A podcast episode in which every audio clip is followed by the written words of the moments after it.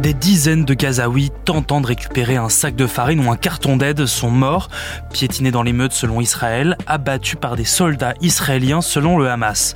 Comment un convoi humanitaire s'est transformé en drame ce jeudi dans la ville de Gaza? On pose la question à Patrick Sauce, éditorialiste international pour BFM TV. L'armée israélienne avait décidé euh, d'organiser une distribution d'aide humanitaire dans une partie qu'on pensait non pas désertée, mais totalement contrôlée par l'armée israélienne, avec euh, encore quelques dizaines de milliers de, personnes, mais qui finalement errent du haut en bas de cette immense enclave qui est la bande de Gaza. On est à l'ouest de Gazaville, donc dans le nord-ouest de l'enclave. Les gens sont en situation de complète famine et vous avez plusieurs camions euh, d'aide humanitaire euh, qui arrivent dans euh, une espèce de placette au milieu des immeubles qui ont été déjà détruits. La distribution commence et quasi immédiatement les gens se ruent sur l'aide humanitaire. Selon la version israélienne, les soldats qui sécurisent ces camions se sentent menacés et commence à tirer. Le bilan est absolument effroyable. Il est donné par le Hamas. Oui, rappelons-le, on ne peut pas vérifier. 104 morts, bilan toujours provisoire, près de 800 blessés. L'agence américaine AP, l'agence de presse, annonce plus de 70 morts. Et on comprend qu'il y a à la fois des morts et des blessés par balle, mais aussi des gens qui ont succombé à cause du mouvement de foule, des mouvements de camions, de voitures. On est vraiment dans un euh, chaos complet, mais la situation, c'est une zone contrôlée par Israël, une aide humanitaire qui arrive euh, vraiment au compte-goutte et des gens qui meurent de faim et qui se ruent sur cette aide humanitaire. Les États-Unis demandent euh, une enquête. Comment est-ce qu'a réagi le, monde face à ce drame? Il y a un mot qui est revenu euh, assez rapidement, qui était très fort de la part notamment du Quai d'Orsay, injustifiable.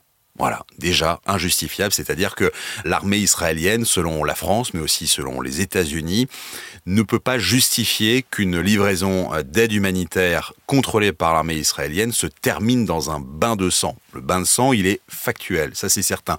Alors c'est vrai que sur l'antenne de BFM TV, l'un des porte-parole de, de a annoncé qu'il y avait une menace parce que il y avait, semble-t-il, mais c'est la vérité de ce, jeudi, euh, semble-t-il des combattants du Hamas qui venaient euh, pour récupérer l'aide humanitaire et ensuite euh, raqueter les, les, habitants palestiniens. Ce racket, il existe de façon globale est-ce que euh, précisément ce jour-là, il y a eu des combattants armés du Hamas qui sont euh, arrivés On sait que le Hamas ne porte pas d'uniforme. Comment on peut différencier un combattant du Hamas sans armes d'un Palestinien? C'est juste impossible.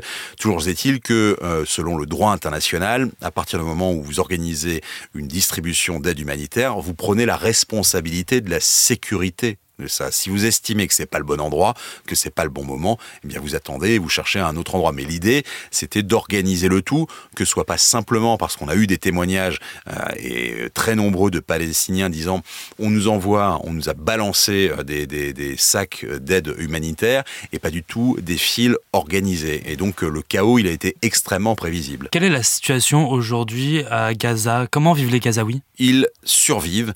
Les chiffres sont absolument effarant.